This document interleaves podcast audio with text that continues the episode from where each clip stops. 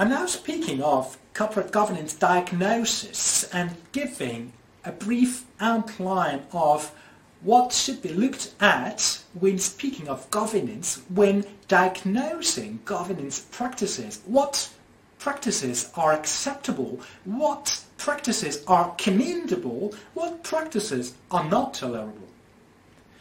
This is today's topic. Why should we have and what for should we have a diagnosis of corporate governance? For whom? For all stakeholders involved in the organization or surrounding the operations of our uh, organization. This is to say, minority stakeholders. You, as a minority stakeholder, stakeholder, you, as a minority stakeholder, investing your savings in a company, you are seeking to be well informed on its situation, on its financial and operational situation. You should also be interested in knowing whether the company is managed in accordance with your interests or not. And do managers receive any incentive to create value? Are they paid according to their performance? Are they controlled? Are they sanctioned if necessary? Or are they totally operating on their own? In other words, am I well protected? Is my money well used and protected within this company? And final point, is this company a suitable target for takeover? Is there a risk that either I be excluded or is there an opportunity for me to sell at a higher price? But also, such a diagnosis is of importance for employees who can ask exactly the same questions and are well informed on its situation. So if management says we will downsize and dismiss people, does this make sense? Is it tolerable, isn't it? What can unions do? Second point, where does power lie? Without or within the company? Who is directing the company? Managers, stockholders, which stockholders in the country, institutional, whatever. What are the criteria according to which managers must be paid? Are they paid on the basis of the performance? Or do they have golden parachutes, do they have anything else? Do they have a fixed salary? We should know that. This is important in our collective bargains with management. And also, is the company a suitable target for takeover? If yes, this means that labour is endangered as a takeover often results in downsizing and dismissing parts of employees in order to avoid redundancies. And for other stakeholders, similar questions arise. So similar, similarly, other stakeholders are interested in the ability of the company to satisfy them, to fulfill their requirements, to be embedded in its social environment. Now, the keys for a diagnosis of corporate governance, there are two of them. Firstly, the quality of disclosed information through financial reports and other annual reports through the website and other press releases, etc. Anything the company says itself about itself naturalist, pensionistly, as well as compulsorily. Secondly, capital structure is the company characterized by distributed or concentrated capital.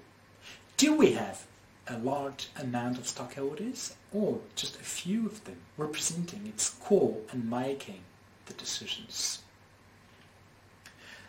Is it a takeover target? And if yes, are there any anti-takeover mechanisms aiming at protecting its stockholders, in particular its minority stockholders.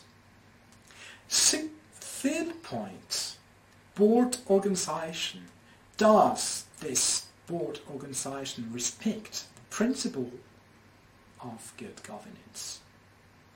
In other words, is there a functional or fictitious dissociation of president and CEO, supervisory board and executive board? What about their structure? Who's member in them? What is the proportion of independent supervisory board members? What is their independence? What about diversity, gender, nationality, curriculum, anything else? Are there specialized committees such as audit committee, salary committee, nomination committee, strategy committee? Who is a member thereof? What about attendance rates at meetings, General Assembly, various meetings of the Board of Directors, etc. Members, be they dependent or independent, do they attend or don't they? If they do attend, we can be protected. Well, if they do not attend, it makes no sense having them. So governance is absent. The assessment of board performance are the performance of the board assessed by external bodies, by the board of directors, by the general assembly, or can managers operate on their own without being controlled? And last point, administrators' compensations. How much? What basis? Why? What is expected in turn? The second main dimension of corporate governance, or the second keys, the second set of keys for diagnosis are as follows. Firstly, an observation of the main executives' compensations, structure and amount monthly salary, bonuses, stock options, golden parachutes, other investments, etc. But also information quality and with example um, criteria for compensation variables. Secondly, reports on internal control and sustainable development. It's main tray. So it's main features mind contents in terms of the generally developed policy within the company. What are we doing for the environment? How do we control our internal processes?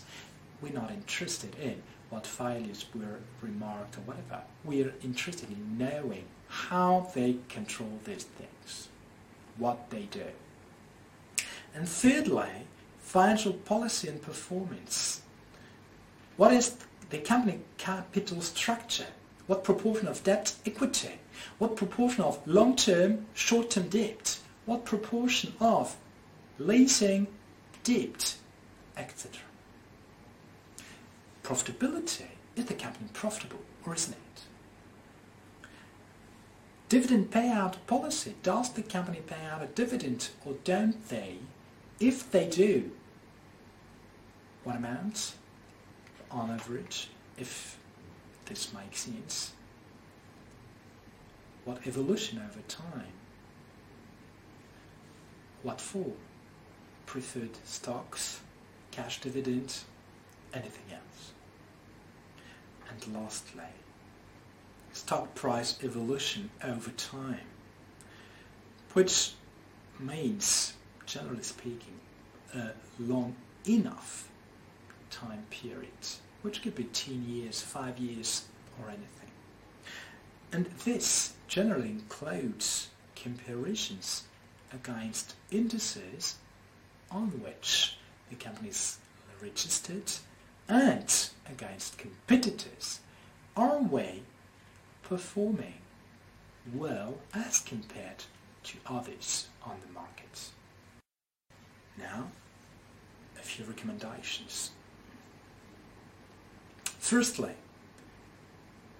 we conclude that the main features of the quality in terms of corporate governance are observed from the perspective on of um, conclusions on the main features and quality of corporate governance are made here from the perspective of an individual stockholder. And this is to say, we should probably develop systematic tools and keys for analysis helping, backing other stakeholders, not only individual stakeholders. We are dealing with important aspects and avoid distraction through too much detail. But then we should probably better identify what is critical to one particular organization depending on who we are also as a stakeholder. We avoid mere description but produce opinion based on arguments with respect to corporate governance quality. This is to say, when we articulate any recommendation after a diagnosis, we should have a scheme and we should purport to make a decision. Anything we recommend should be substantiated in a way enabling decision making. And it's not just a description of what we identify and whether it's good or bad. We do not care about this. Lastly, when we do a diagnosis, corporate governance diagnosis, is required active participation of all group members because the confrontation of various ideas, opinions, understandings of things will result in a finer analysis. And lastly, when you present your diagnosis, this should be attractive, dynamic, so as to be appealing to the audience. In summary, when you do a diagnosis, you should briefly expose the main features of corporate governance within the company, the main issues raised by these issues in terms of quality or anything else. And then you should articulate a recommendation for decision makers. Just put yourselves in the shoes of an individual stockholder reading your report or listening to your presentation. So you should be appealing